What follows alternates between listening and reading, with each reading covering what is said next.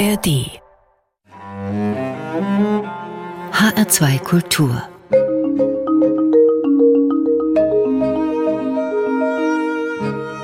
Doppelkopf. Heute am Tisch mit Simin Samavati, Gastgeber ist Eckhard Rölke.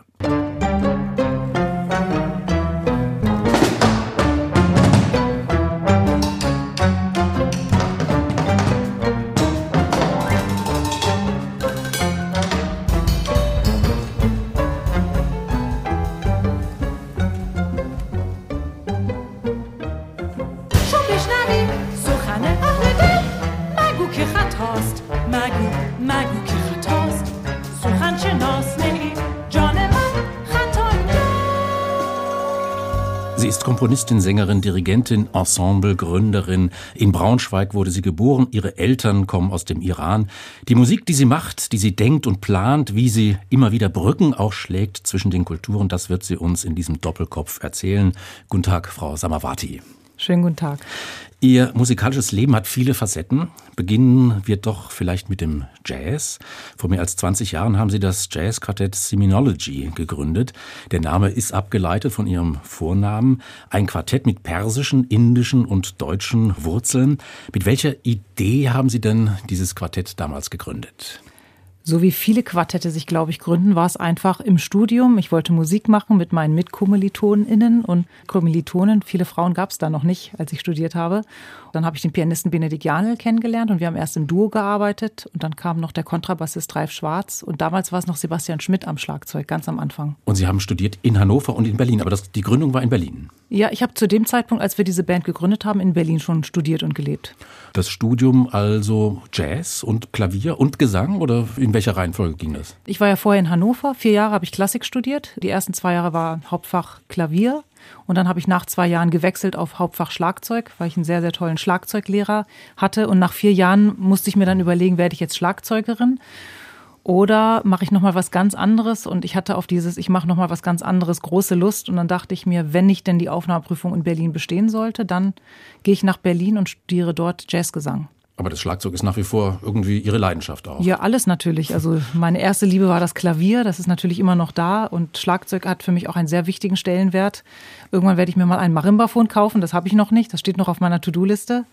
Und ich liebe natürlich das Singen, die verschiedenen Sprachen und äh, mag mich nicht so richtig ganz entscheiden und habe verschiedene Phasen in meinem Leben, wo ich mich auf verschiedene Sachen konzentriere. Und über all das wollen wir natürlich noch ein bisschen ausführlicher sprechen. Wie muss ich mir das denn vorstellen? Wie entstehen denn Ihre Werke? Also Sie sitzen ja wahrscheinlich nicht von einem leeren Notenblatt mit dem Stift in der Hand und dann überlegen Sie was und dann kommt hinterher ein Jazzstück raus oder eine andere Komposition. Ja, also ich komponiere ja fast nie in Genres, sondern ich lasse mich tatsächlich inspirieren und komponiere eher für Menschen. Und dann bringe ich auch Menschen zusammen, die sich vielleicht im normalen Leben nicht treffen würden. Und dann entstehen entsprechend auch die Kompositionen, die vielleicht sonst nicht entstanden wären, wenn ich in Genres gedacht hätte.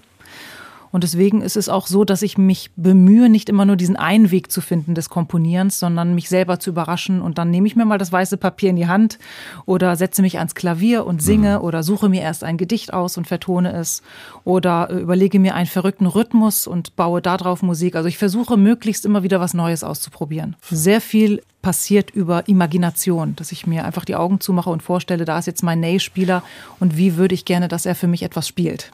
Ney, das ist das Stichwort zur ersten Musik, die wir uns anhören wollen. As Ney ist der Name eines Albums, das Sie aufgenommen haben, und zwar mit Ihrem Ensemble, mit diesem Quartett Seminology. Zum besseren Verständnis, wir werden das jetzt gleich hören, erklären Sie doch, ähm, wovon dieses Lied, was wir jetzt hören, Sendegi, erzählt. Das ist ja das persische Wort für Leben, Sendegi. Das ist ein Text, den ich im Studium geschrieben habe. Und im Gegensatz zum Altpersischen, wie die meisten Gedichte geschrieben sind, ist das jetzt Umgangssprache. Also wer möchte, kann dann mal vergleichen mit Altpersisch und mit Umgangssprache.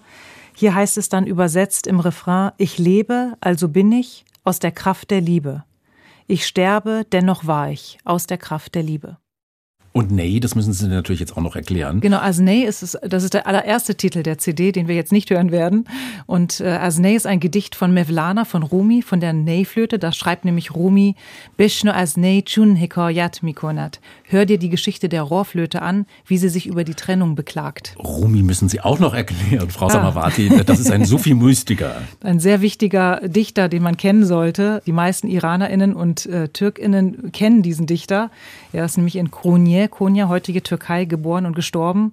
Er hat im 12. Jahrhundert oder 11. Jahrhundert sehr schöne Gedichte geschrieben, zum Beispiel die Masnavi aus 70.000 Versen ist das ein Buch und daraus mhm. sind eben diese allerersten Zeilen Beshno Asnei. Und wenn wir sie jetzt singen hören, dann hören wir sie jetzt persisch singen natürlich. So das es. klingt, ich kann kein Persisch. Ist das eine gute Sprache, um daraus dann auch Musik zu machen? Auf jeden Fall. Deswegen habe ich ja überhaupt angefangen, dafür Musik zu machen. Das, was wir jetzt hören werden, ist die Umgangssprache. Und wenn jemand irgendwann mal sich beschäftigt mit dem Titel Asnei, also auch mal dann recherchiert und sich das Stück anhört, das ist dann die alte Gedichtssprache. Also da ist schon ein Unterschied zwischen Umgangssprache.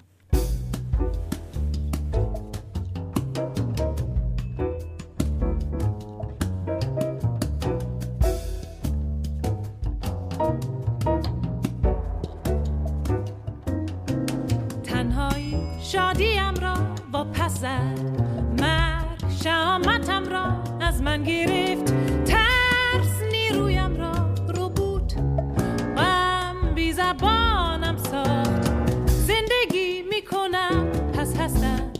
به نیروی عشق میمیرم پس بودم. به نیروی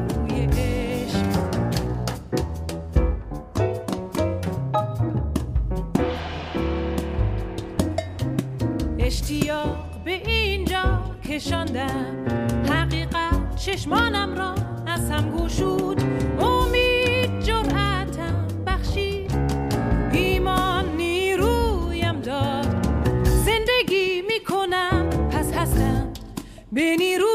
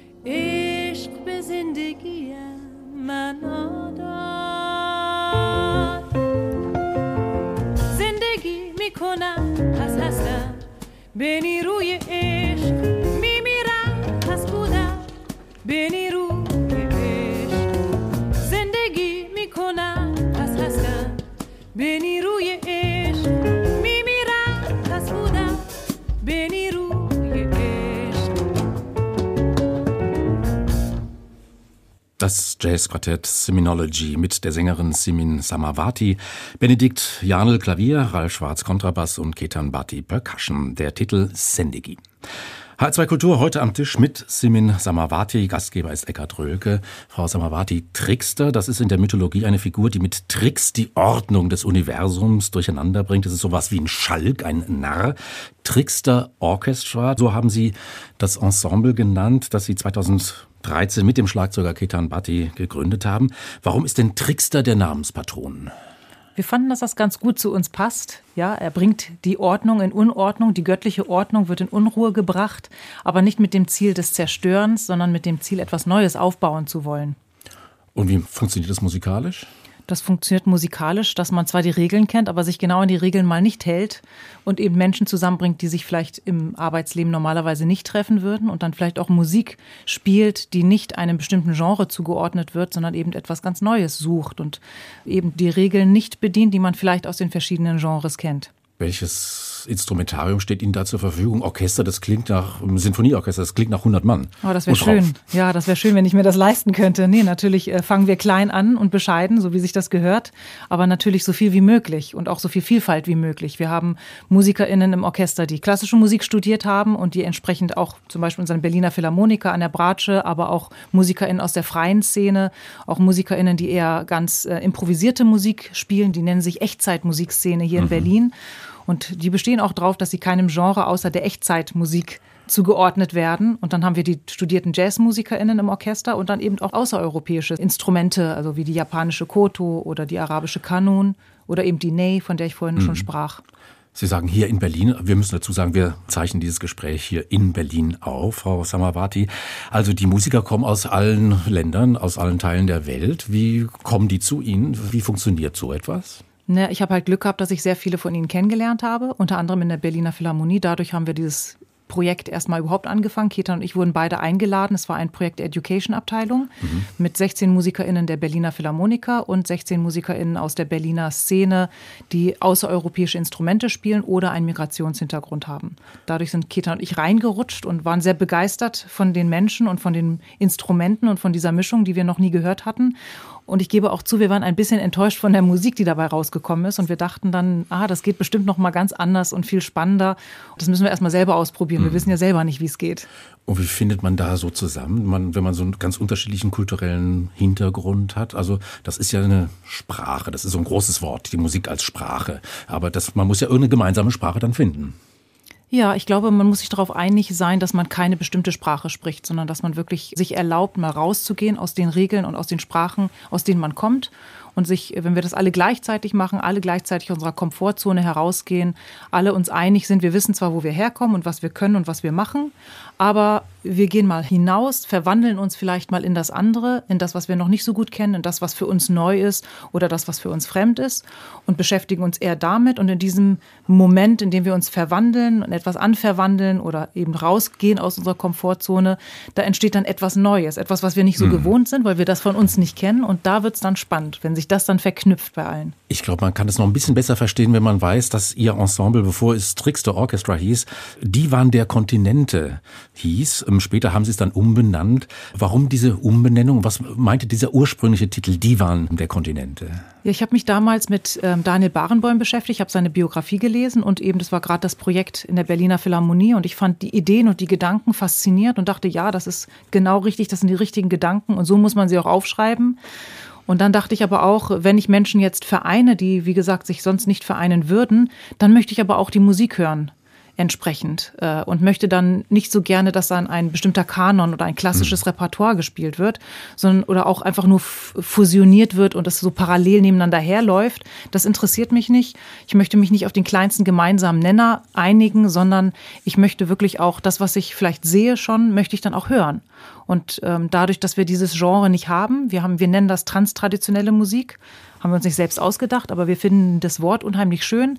Es geht nicht um ein, darum, eine Tradition zu lernen, sondern das Transtraditionelle, etwas herauszugehen aus seiner eigenen Tradition und dass sich eine neue Tradition vielleicht dadurch entwickeln kann, entstehen kann. Also so eine Art, um nochmal da bei dem Begriff der Sprache zu bleiben, so eine Art Esperanto. Also traditionelle Musik, da gibt's ein Vokabular und da gibt's eine Grammatik. Das Traditionelle ist so, dass sie ein neues Vokabular überlegen, eine neue Grammatik sich überlegen und dann das Ganze irgendwie zusammenfügen. Genau. Und ich muss vielleicht noch erklären, bei Tradition meine ich dann wirklich alle Traditionen. Ja, es gibt die indische Tradition, es gibt die persische Tradition, es gibt die europäische oder deutsche Tradition, es gibt die amerikanische Tradition. Jedes Land, jede Kultur hat seine Tradition in der Musik. Da gibt's natürlich unterschiedliche Traditionen. Beethoven ist eine ganz andere Tradition als Lachemann. Darum geht es uns tatsächlich auch. Und deswegen die Vielfalt. Je mehr, desto schöner. Und äh, wir sind in der Regel so 16 MusikerInnen auf der Bühne und mal dürfen wir auch mehr sein. Das größte war, glaube ich, 27 und manchmal dürfen es auch nur 12 sein, weil das Geld einfach nicht da ist. Jetzt gibt's ja dieses äh, Schlagwort kulturelle Aneignung. Ist das ein Problem für Sie? Also das heißt, man übernimmt etwas, um es sich ähm, zunutze zu machen, um damit ähm, ja Geld zu verdienen, um damit ähm, Aufmerksamkeit zu bekommen. Etwas, was gar nicht aus dem eigenen kulturellen Umfeld kommt. Ähm, Finde ich, trifft auf uns nicht so gut zu. Natürlich beschäftigen wir uns damit, absolut. Ich habe mich damit schon viel beschäftigt. Ich habe mir die Frage früher gestellt, darf ich eigentlich als, als in Deutschland geborene mit persischen Wurzeln, darf ich dann eigentlich auf Hebräisch singen oder darf ich das nicht? Oder darf ich auf Italienisch singen? Oder ist das dann nicht authentisch? Damit habe ich mich natürlich viel beschäftigt. Die Frage wobei haben das Sie aber natürlich eine- beantwortet. ja, und dann, bei- aber ich finde auch im Fall von Trickster Orchestra ist es ja auch noch mehr so, wie, die Menschen machen ja mit. Also wir sind ja wirklich ein Orchester und wir gestalten ja gemeinsam die Musik. Improvisation ist ein sehr, sehr wichtiger Bestandteil der Musik, die wir machen.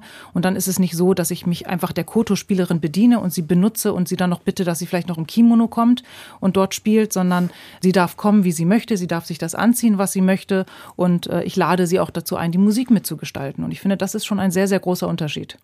Improvisation hat viel mit Freiheit zu tun. Also das, was Sie da musikalisch machen, ist sozusagen eine klanggewordene Freiheitsbewegung. So kann man das nennen. Das finde ich, das klingt sehr schön. Ja, Freiheit ist natürlich eins der wichtigsten Begriffe für mich in meinem Leben und auch in meinem Umfeld, in meiner Arbeit. Nochmal zum Trickster Orchestra oder Orchester, mit dem gehen Sie auch auf Tournee. Da waren Sie im vergangenen November zum Beispiel auch mit dem Programm Disturbing the Universal in der Alten Oper in Frankfurt. Also da ist ein richtiger Apparat, der dann auch durch die Lande zieht. Ja, wie gesagt, die Gelder für so etwas, sage ich mal, was nicht so ganz klar in Genres passt, sind noch nicht so viel und so groß. Wir haben bescheiden viele Konzerte. Wir freuen uns über jedes Konzert, was wir haben dürfen. Und besonders dann, wenn es in einem Rahmen ist, wie zum Beispiel Alte Oper Frankfurt oder Elbphilharmonie Hamburg. Da haben wir dann einen Monat vorher noch gespielt. Da sind wir sehr dankbar, dass wir diese Bühnen bekommen. Das ist selten, dass das passiert. Aber seitdem Diversität in Deutschland diskutiert wird und äh, vielleicht doch auch mehr Leute merken, dass wir in einer vielfältigen Gesellschaft leben und dass das vielleicht auch auf die Bühne darf, in die Konzerthäuser, da wo normalerweise früher nur die Hochkultur stattgefunden hat. Es ist noch nicht so, dass die Gleichberechtigung da ist, aber wir freuen uns natürlich, wenn wir das noch miterleben dürfen. Ich hatte vorhin gesagt, Sie sind Sängerin, Pianistin, Komponistin, Ensemblegründerin. Sind Sie auch Kulturmanagerin? Ja, auf jeden Fall. Ich bin ähm, seit drei Jahren sehr intensiv in der Kulturpolitik. Also ich kann mir den Luxus nicht erlauben, keine Politik zu machen. Ich muss Politik machen, sonst müsste ich mir einen anderen Job suchen. Und Fundraisering sind Sie auch. Das bin ich natürlich auch, ja. Ich bin natürlich dankbar, dass ich das nicht alleine mache. Ich habe sehr viele Menschen um mich herum. Deswegen mache ich das auch. Sonst würde ich das nicht machen. Und mir ist es sehr, sehr wichtig, dass meine MusikerInnen nicht umsonst arbeiten, sondern dass wir alle einen Lohn dafür bekommen, für das, was wir tun. Das ist ja unser Beruf. Wir machen das nicht nebenbei als Hobby. Und ich finde, es gehört sich auch so, dass alles bezahlt wird, dass auch die Proben bezahlt werden. Deswegen, ich probe mit meinen MusikerInnen nur, wenn ich das Geld habe. Das sah dann in den ersten drei Jahren so aus, dass wir uns einmal im Jahr treffen konnten für drei Tage, haben geprobt, ein Konzert gespielt und das war's. Das waren die ersten drei Jahre Realität vom Trickster Orchestra. Wenn man sich jetzt anschaut, dann haben Sie ganz schöne Tourneen. Also viele, Das hat viele sich jetzt Stationen. auf jeden Fall geändert. Würde, mich würde es selber mal interessieren, aber ich würde jetzt mal raten, dass wir bestimmt im letzten Jahr zehn Konzerte hatten. Von eins auf zehn. Das finde ich schon irgendwie 2013, 14, 15. Und jetzt haben wir 2022 bestimmt mindestens zehn Konzerte gehabt. Da bin ich schon sehr stolz drauf. Also eine erfolgreiche Kulturmanagerin Samavati. Wenn man das so sieht, ja. Aber ich glaube, da gibt es Orchester, die auch mal 200 Konzerte im Jahr haben. Sie haben ein Stück ausgesucht, das wir jetzt hören wollen, mit vertonten Texten aus einem Psalm. Was ist das für ein Psalm? Was ist das für ein Text? Warum haben Sie ihn vertont? Ja, das ist der Psalm 130, der sechste Bußpsalm. Den habe ich damals vertont für ein Projekt, für ein Festival. Das Festival hieß Nächte des Ramadan in Berlin. Ich hatte eine ganz tolle Sängerin, die Sveta Kundisch, die die Psalmen auch liebt. Und habe ich mich natürlich sehr gefreut. Ich habe tatsächlich auch jemanden gesucht, der die Psalmen liebt, damit ich dieses Gedicht auch vertonen darf, diesen Text vertonen darf. Das war eben damals, äh, als ich, was ich vorhin gesagt hatte, darf ich den eigentlich selber singen? Da, damals habe ich gesagt, nein, das darf ich nicht, das muss jemand singen, der auch die Sprache beherrscht. Und habe sie deswegen eingeladen, dass sie das auch singt. Und das hat sie auch wunderschön damals gesungen.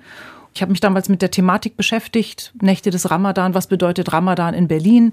Es ist ein religiöses Fest, darf es auch mehr sein als nur ein religiöses Fest, darf es ein verbindendes Fest sein, außerhalb der Religiosität? Dann habe ich mir unter anderem dieses Gedicht genommen, eben den sechsten Bußpsalm, die Klagetage, weil es auch bei Ramadan Klagetage gibt. Und dann habe ich diesen Psalm vertont. Musik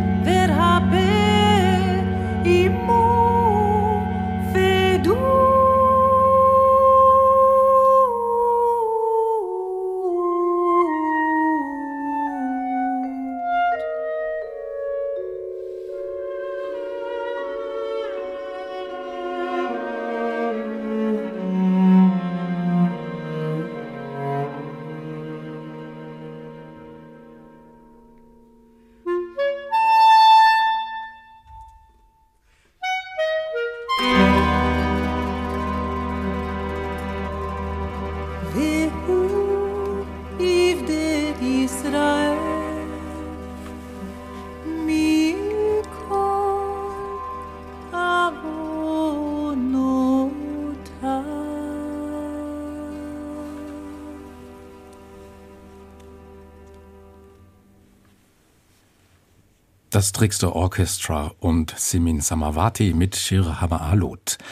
H2 Kultur heute am Tisch mit der Musikerin Simin Samavati. Gastgeber ist Eckhard Rölke. Kurz an dieser Stelle der Hinweis, unser Gespräch finden Sie auch in der ARD Audiothek. Dort gibt es Podcasts aller Art, selbstverständlich kostenlos, ideal auch als App für das Smartphone oder das Tablet. Die ARD Audiothek und damit auch dieser Doppelkopf. Ich hatte es gesagt, Frau Samavati, Ihre Eltern kommen aus dem Iran. Sie sind in Braunschweig geboren. Haben Sie auch noch Familienmitglieder im Iran? Ja, mein Vater, der ähm, hat im Iran gelebt, hat, also er ist leider vor einem Monat genau gestorben und ist in Teheran, wie gesagt, gestorben und sein Leichnam wurde vor einem Monat begraben in Hamadan. Und meine Mutter, die kommt aus Teheran, die ist dort geboren, aber lebt in Deutschland. Konnten Sie an der Beerdigung teilnehmen? Nee, leider nicht. Nee, aufgrund der Revolution war es mir nicht möglich, in den Iran einzureisen, um meinen Vater zu beerdigen. Das war natürlich sehr hart für mich. Aber Sie haben große Teile der Familie, die noch im Iran leben? Sehr viele Tanten und Onkels und Cousins und Cousinen, ja. Meine Familie ist sehr groß und sind aber auch überall verteilt, aber natürlich auch immer noch sehr viele, auch im Iran. Ist es denn möglich, Kontakt zu halten in diesen Zeiten? Es ist nicht so einfach. Ähm, das Internet ist sehr, sehr unstabil. Und dann kommt eben auch noch dazu, dass man immer wieder beobachtet äh, wird und abgehört wird. Und dann bleiben die Gespräche immer sehr oberflächlich. Und das ist für mich manchmal sehr frustrierend. Und dann habe ich jetzt gerade nicht so viel Kontakt mit meiner Familie vor Ort. Sie hatten ja von einer Revolution sogar gesprochen. Also das ist eine richtige Revolution. Sehen Sie das so? Schätzen Sie das so ein? Ja, absolut. Für mich ist das eine absolute Revolution. Die haben richtig Angst. Das Regime hat Angst und ist umso brutaler. Menschen werden verhaftet, werden hingerichtet, gefoltert. Viele, viele Frauen werden vergewaltigt. Nicht nur Frauen, aber vor allen Dingen auch die Frauen werden vergewaltigt mit absurdesten Gründen, damit sie nicht in den Himmel kommen. Wenn man sich damit beschäftigt, etwas näher, was da gerade passiert und wie das alles passiert, ist das natürlich das Unmenschlichste überhaupt. Ausgangspunkt waren Proteste von Frauen, also der Tod der jungen kurdischen Mahsa Amini, die ja nicht so verschleiert war, wie die Sittenpolizei das gefordert hat. Sie ist in der Haft gestorben. Aber in der Zwischenzeit ist das ja ein Protest, der längst natürlich ähm, in alle gesellschaftlichen Schichten erreicht hat. Absolut, ja. Also genau, die Frauen haben angefangen, sie sind auf die Straßen gegangen, haben ihre Kopftücher weggenommen und äh, sind immer mehr geworden, immer größer geworden. Und eben der Druck von der Regierung ist immer heftiger geworden und die Brutalität ist immer heftiger geworden. Für mich ist es eine absolute Revolution, anders kann ich es gar nicht mhm. nennen. Auch die erste und stärkste feministische Bewegung unserer Zeit, die wir erleben. Ich darf nicht anders denken, als dass diese Revolution irgendwann vorbei ist und dass wir das schaffen, dass Iran irgendwann wieder ein freies Land sein darf es gibt ja auch diese ja wirklich sehr starke Parole, Frau, Leben, Freiheit. Das ist genau der Ruf sozusagen, der durch Richtig, die genau. Straßen schallt. Richtig, auf Persisch Zan Zendegi Azadi und auf Kurdisch Jinjian Azadi. Ist es denn möglich aus dem Ausland jetzt, Sie leben in Berlin, Frau Samawati, da irgendwie Einfluss zu nehmen, das irgendwie solidarisch irgendwie zu unterstützen? Solidarität, natürlich, absolut, das geht. Also ich wünsche natürlich, dass ich mehr machen könnte. Ich, äh, meine bescheidenen Möglichkeiten nutze ich, indem ich Musik mache, darauf hinweise. Ich habe auch ein Stück komponiert, Azadi, die Freiheit. Also jedes Mal, wenn ich auftrete, spiele ich natürlich auch dieses Stück, um auf diese Revolution aufmerksam zu machen. Ich verfolge viele unterschiedliche JournalistInnen, die etwas besser berichten. Da muss ich leider sagen, in Deutschland die öffentlich-rechtlichen Sender berichten da nicht sehr viel und nicht alles und auch nicht so genau. Deswegen ist es umso wichtiger, dass man sich zusätzlich noch woanders informiert. Und das ist dann meine persönliche Art und Weise. Es ist vor allen Dingen über Instagram. Da sieht man dann auch viele Videos und Bilder, die dann dort passieren, die sonst wie nicht gesehen mhm. werden würden. Was fehlt Ihnen in der Berichterstattung? Also wir sprechen ja hier im öffentlich-rechtlichen Rundfunk. Ist richtig, ja. Deswegen würde, mich das, mich würde ja. mich das interessieren, was es da für ein Vakuum gibt sozusagen oder wo fehlt das an Aufmerksamkeit? Ich glaube, es fehlt an Aufmerksamkeit, äh, gerade in den großen Bereichen, Genauigkeit, dass wirklich auch dann die ganzen großen Sachen gezeigt werden, einfach im Fernsehen, da wo, wo so viele Menschen auf die Straßen gehen. Und ja, die, die Revolution ist ja schon seit vier Monaten im Gange. Und ich weiß nicht, wann ging es denn überhaupt los, dass in Deutschland darauf aufmerksam gemacht wurde? Noch nicht vor vier Monaten, da wurde das noch sehr klein gehalten. Aber es ist natürlich schwierig für Korrespondenten. Sie können ja auch nicht einreisen. Also auch Korrespondenten können sich da nicht frei bewegen und recherchieren. Und ist insofern richtig. ist es natürlich viel einfacher, die digitalen Medien zu benutzen. Und Sie hatten es ja gesagt, Instagram, Twitter und so weiter und so fort, die verschiedenen Plattformen. Wie wichtig sind denn diese digitalen Medien jetzt gerade bei dieser Revolution, wie Sie es nennen? Also ich denke mal, die Menschen im Iran brauchen diese Gewissheit, dass sie unterstützt werden, dass Solidarität von außen da ist, unter der Hoffnung, dass sie mehr Kraft haben, weiterzumachen. Ich denke, dass sehr wichtige Schritte passiert sind schon und noch weiter passieren müssen. Die iranischen Revolutionsgarden müssen auf die EU-Terrorliste. Der erste Schritt ist schon passiert. Der zweite muss auch noch passieren. Es gibt viele Möglichkeiten, die bestimmte Menschen haben, die ich natürlich nicht habe. Aber ich kann natürlich laut werden. Ich kann E-Mails schreiben an die Menschen um mich herum, Abgeordnete, Bürgermeister, also alle, die, wo ich das Gefühl habe, die könnten etwas machen, die müssen etwas machen. Ich habe auch schon mal Frau Baerbock eine E-Mail geschrieben oder auch mal über Instagram ein, äh, quasi gebeten, dass sie doch bitte was machen soll. Und äh, manche hören zu und machen auch etwas da, wo sie können. Und äh, ich folge auch Herrn Röttgen und, und höre mir an, was er sagt. Vielleicht müsste er nicht immer so aggressiv sein und könnte es etwas liebevoller machen. Aber ich bin natürlich unfassbar dankbar, dass es ihn gibt und dass er überhaupt redet und den Mund aufmacht und, äh, und, und sagt, was wichtig ist. Und da mhm. sind unheimlich viele IranerInnen und nicht nur die IranerInnen in Deutschland. Es leben ja sehr viele auch in Deutschland. Die sind da sehr dankbar, dass es solche Menschen wie Herrn Röttgen gibt. Meine Worte können nicht beschreiben, was meine Augen sehen, mein Herz nicht ertragen, was meine Gefühle hervorrufen, meine Tränen nicht auffangen, was mein Leben hinterlässt. Das singen Sie, Frau Samawati, in Ihrem Lied Azadi. Das hatten Sie vorhin ja auch schon erwähnt, dass es ein ganz wichtiges Lied in diesen Tagen, in diesen Zeiten ist. Und Azadi, das ist das persische Wort für Freiheit. Wenn wir jetzt Azadi hören, in der Mitte dieses Liedes, da dringt die Wirklichkeit im Originalton in diese Musik ein und danach zitieren sie dann John Dowland, also das berühmte Flow My Tears. Was ist das denn für eine Brücke, die Sie da schlagen vom Iran heute zur englischen Renaissance-Musik des elisabethanischen Zeitalters? Ja, da bin ich sehr dankbar, dass der BR mich damals eingeladen hat. Ich glaube, das war im September, also vielleicht auch so drei Wochen nach dem Tod von Mahsa Amini.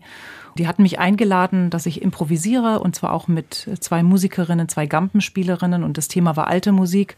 Und da wurde ich gebeten, ob ich nicht auch aus der alten Musik eine Brücke finden kann. Mhm. Und da kam die Idee eben genau mit diesem Stück und ich fand, das hat unheimlich gepasst, auch zur Trauer und zur Idee. Und äh, ich war sehr dankbar, dass mir der BR erlaubt hat, überhaupt darauf aufmerksam zu machen in diesem Zusammenhang. Dadurch ist dieses Stück auch so entstanden, wie es jetzt entstanden ist. زن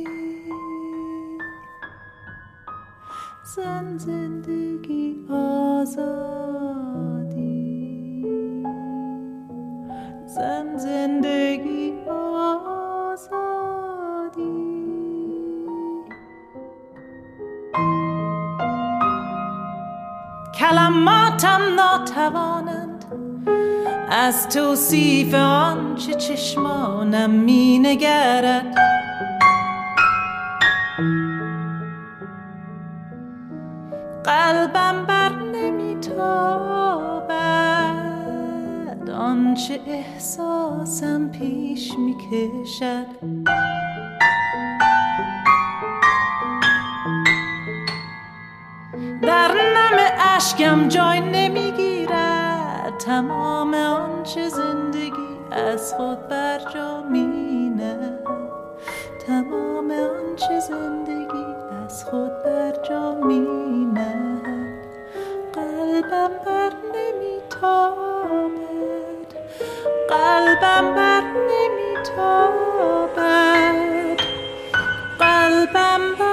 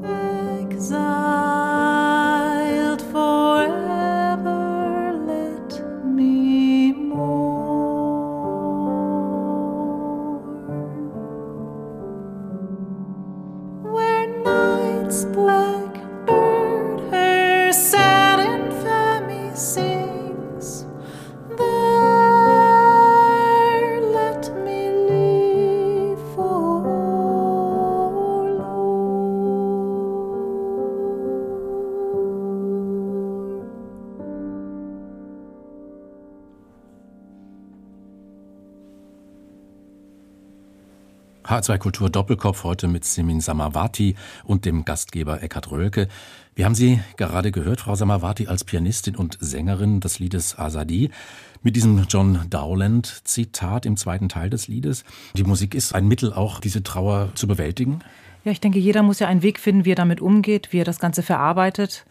Und das ist eben meine Art und Weise, den Schmerz zu verarbeiten, die Trauer zu verarbeiten, dass ich einfach Musik machen darf, dass es für mich quasi dieses Privileg gibt, dass ich das machen kann und dann muss ich das natürlich auch nutzen. Sie haben das Privileg, Sie haben die Freiheit, Musik zu machen. Das sieht Iran anders aus. Was können denn da Frauen musikalisch irgendwie bewirken? Können die da einfach sich treffen, frei singen? Nee, natürlich nicht. Also es gibt Regeln, aber selbst wenn es die Regeln gibt, heißt es noch lange nicht, dass es trotzdem klappt. Also Frauen dürfen in der Regel singen, wenn sie äh, vor Frauen singen. Also es darf kein Mann im Raum anwesend sein, dann dürfen sie singen. Und Frauen dürfen singen, wenn sie im Chor sind. Da gibt es dann auch bestimmte Regeln. Ich weiß es jetzt nicht genau wie, ob mindestens ein Mann mit dabei sein muss oder zwei oder drei. Und das Verhältnis, die ganz genauen Zahlen kenne ich nicht. Aber trotzdem, wenn man dann Konzerte machen möchte, dann muss es erstmal das Erschat-Ministerium genehmigen. Und selbst wenn man sich an die Regeln hält, heißt es noch lange nicht, dass man diese Genehmigung bekommt. Welches Ministerium? Erschat-Ministerium nennt sich das. Was ist das?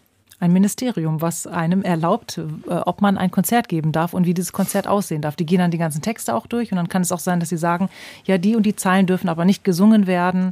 Man muss quasi alles zeigen denen, was man machen möchte und dann sagen sie einem, ob es erlaubt ist. Und selbst wenn man dann die Genehmigung hat und das Konzert stattfindet, dann ist es auch schon passiert, dass dann jemand im Publikum ist, ein Geistlicher zum Beispiel, der sagt, nee, das ist doch nicht in Ordnung und dann aufsteht und dann sagt, nee, das Konzert darf jetzt nicht weitergehen. Also, wenn man so will, klassische Zensur. Absolut, natürlich. Frau Samawati, wir wollen ein bisschen noch, noch über Ihre Biografie sprechen. Sie haben mal geschildert, ein gewissermaßen musikalisches Initialerlebnis oder ein ganz wichtiges Erlebnis auch. Und da muss man natürlich drauf zu sprechen kommen. Bobby McFerrin 2003. Was hat Sie da gepackt? Was ist Ihnen da geschehen? Ich habe unheimlich viel gelernt. Es war für mich eine ganz, ganz tolle Erfahrung.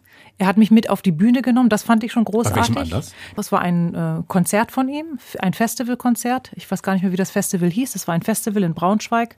Ich hatte vorher einen Workshop mit ihm gehabt in Hannover und dann kannte ich den Tontechniker, der dieses Konzert abgemischt hat und dann hat er mich einfach eingeladen zur Generalprobe oder zum Soundcheck einen Tag vorher und dann war ich dabei und dann hat Bobby McFerrin mich wiedererkannt, hat mir zugewunken und hat mich dann eingeladen, mit auf die Bühne zu kommen am nächsten Tag. Da konnte ich natürlich nicht Nein sagen. Dann hat er mich einmal gefragt, was ich singen möchte. Und dann habe ich ein persisches Gedicht, mit dem ich mich gerade beschäftigt hatte, hatte ich vorgeschlagen. Da hat er sofort Ja gesagt. Und dann hat er mich noch gefragt, ob ich das Stück Mere Words kenne.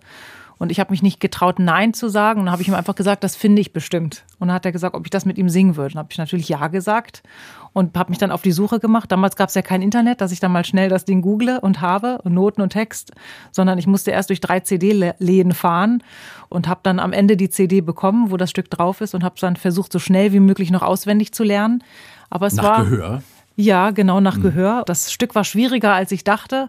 Und ich war dann einfach nicht gut genug vorbereitet und bin trotzdem mit ihm mit diesem Stück auf die Bühne gegangen. Und dann war ich so fasziniert, dass er mich nicht hat schlecht dastehen lassen, sondern er hat gemerkt, oh, sie hat, sie ist gerade an einer, die hat, ne, es war kein Hänger, sondern ich bin aus der Tonart rausgerutscht an der einen Stelle, wo es irgendwie auch für mich harmonisch nicht klar war, was da wirklich passiert.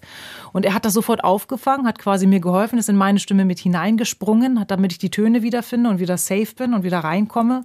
Und dann hat er es weitergemacht und es hat niemand im Publikum etwas gemerkt, als wenn es das Selbstverständlichste auf der Welt ist. Und dann da ist mir so eine Lampe aufgegangen, dass ich dachte, ach, das ist wahre Größe, dass man quasi andere Leute mit hochnimmt auf sein Level. Und da habe ich mir vorgenommen, dass ich das auch können möchte. Das, also mich hat das einfach fasziniert, das ist ein Erlebnis, was ich niemals vergessen werde. Größe und Großzügigkeit auch. Ja, das auch, richtig. Ja, irgendwo eine Art von, von Liebe und ja, ich kann es gar nicht beschreiben.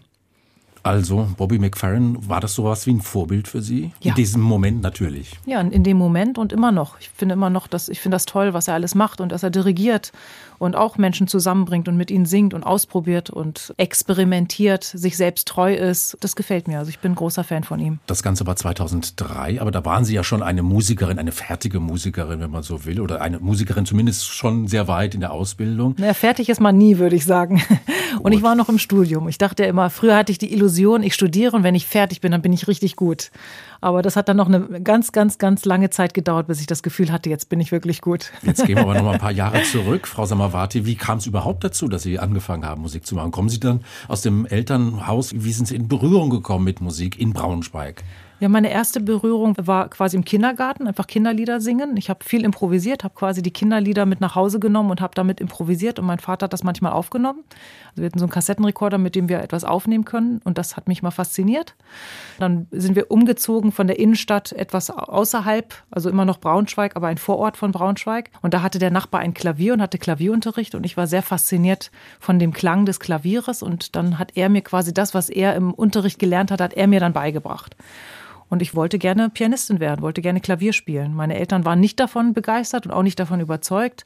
Aber ähm, ich habe ungefähr ein Jahr lang sehr viel gebettelt. Dann gab es immerhin schon mal ein E-Piano und die ersten Unterrichtsstunden. Und dann hatten meine Eltern den Eindruck, dass ich es ernst meine. Und dann gab es noch mal ein halbes Jahr später tatsächlich das eigene Klavier. Ich hatte im Gymnasium eine ganz großartige Lehrerin, die dann auch meine Klavierlehrerin wurde.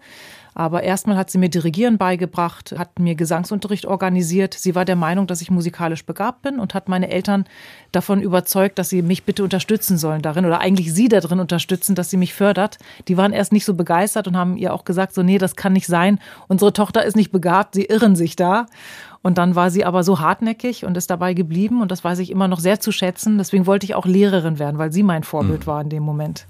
Ich habe das Thema natürlich auch ein bisschen recherchiert und diese Frau, von der Sie so begeistert reden, Frau Samawati, die hat auch einen Namen und den sollen wir natürlich an dieser Stelle erwähnen. Ja. Agnes Kauer. Genau, ja, eine ganz tolle Frau. Die ihren Weg ja auch ähm, nachhaltig geprägt hat, so wie Sie es gesagt haben. Gab es dann weitere Momente, wo Sie gesagt haben, jetzt ist der Schritt vollbracht, jetzt bin ich wirklich auf dem Weg zu einer Musikerin zu werden? Also nach dem Abitur dann gleich irgendwie? Na, die Aufnahmeprüfung hat natürlich viel bei, dazu beigetragen. Ich konnte mir nicht vorstellen, dass ich die Aufnahmeprüfung bestehe. Ich hatte damals noch Unterricht in der Musikschule, so ungefähr ein halbes Jahr oder ein Jahr, um mich auch auf die Aufnahmeprüfung vorzubereiten. Und da hatte mir mein Klavierlehrer dort gesagt, Frau Samavati, es tut mir leid, Sie haben leider keine Chancen genommen zu werden. Sie sind leider zu schlecht. Und äh, Frau Kauer, meine, meine Musiklehrerin, sie meinte doch, Zimin, du schaffst das. Glaub an dich. Und ich bin hingegangen mit der Einstellung, gut, ich kann es ja gar nicht schaffen, aber ich kann den Laden ja schon mal kennenlernen. Ich kann ja schon mal schauen, wie die Hochschule aussieht in Hannover und wie das so läuft. Und das hat mich dann auch interessiert und fasziniert. Und ich dachte, ich mache jetzt einfach mal die Aufnahmeprüfung, um auch zu verstehen, was das überhaupt ist und wie das abläuft. Und danach kann ich mich ja ein Jahr lang vorbereiten und dann schaffe ich es auch. Das war so mein Plan. Und dann habe ich es halt beim ersten Mal schon geschafft und habe dann ähm, zwar die Klavierprüfung tatsächlich nicht wirklich bestanden. Ich hatte Glück, dass der Professor, der die ganze, ich habe Lehramt studiert, der quasi der Leiter der Schulmusikabteilung war, der war in meiner Klavierprüfung und hat mich vorher singen gehört. Und der hat dann gesagt, bitte geben Sie ihr die Mindestpunktzahl, ich würde sie gerne haben. Und da bin ich natürlich auch heute noch für dankbar, mhm. dass ich da reingekommen bin ins Studium und dass ich dann auch noch Glück hatte, bei Gerrit Zitterbart Klavierunterricht zu haben, der mich auch unheimlich toll unterstützt hat und mir nicht das Gefühl gegeben hat, dass ich zu schlecht bin, sondern das reicht noch nicht, aber das lernen wir alles. Und dann hat er mit mir Basisarbeit geleistet und äh, am Ende meines Studiums gesagt, so Frau Sommerwarte, jetzt sind Sie so gut, dass Sie auch Hauptfachklavier studieren könnten. Und das hat mich natürlich sehr glücklich gemacht. Und jetzt sind Sie da, wo Sie sind. Als jetzt bin Pian ich wo ganz anders, als ja. Als Pianistin, Sängerin, Ensemblegründerin, Kulturmanagerin hatten wir ja auch kurz gesagt. Richtig, ich habe zu viele Berufe, das stimmt. Wir sind am Ende unserer Doppelkopf-Sendung angekommen. Nochmal der Hinweis auf die ARD Audiothek. Dort finden Sie selbstverständlich diesen Doppelkopf zum Nachhören und viele, viele Podcasts aller Art, die ARD Audiothek. Und eine Musik wollen wir jetzt natürlich zum Schluss noch hören, zum Ausklang Por se seda. Nach einem verhaltenen Anfang erzählen Sie da musikalisch etwas exaltiert, wenn ich das so sagen darf, Frau Samavati, etwas exaltiert eine Geschichte, habe ich so den Eindruck. Wovon handelt diese Geschichte? Ja, es ist ein Gedicht von Hafiz. Der Kernvers lautet Wenn du die Worte aus meinem Inneren hörst, dann sag nicht, dass sie falsch sind. Du bist nicht Kenner des Wortes und du kannst mein Herz nicht sehen und hier liegt der Fehler, mein Schatz.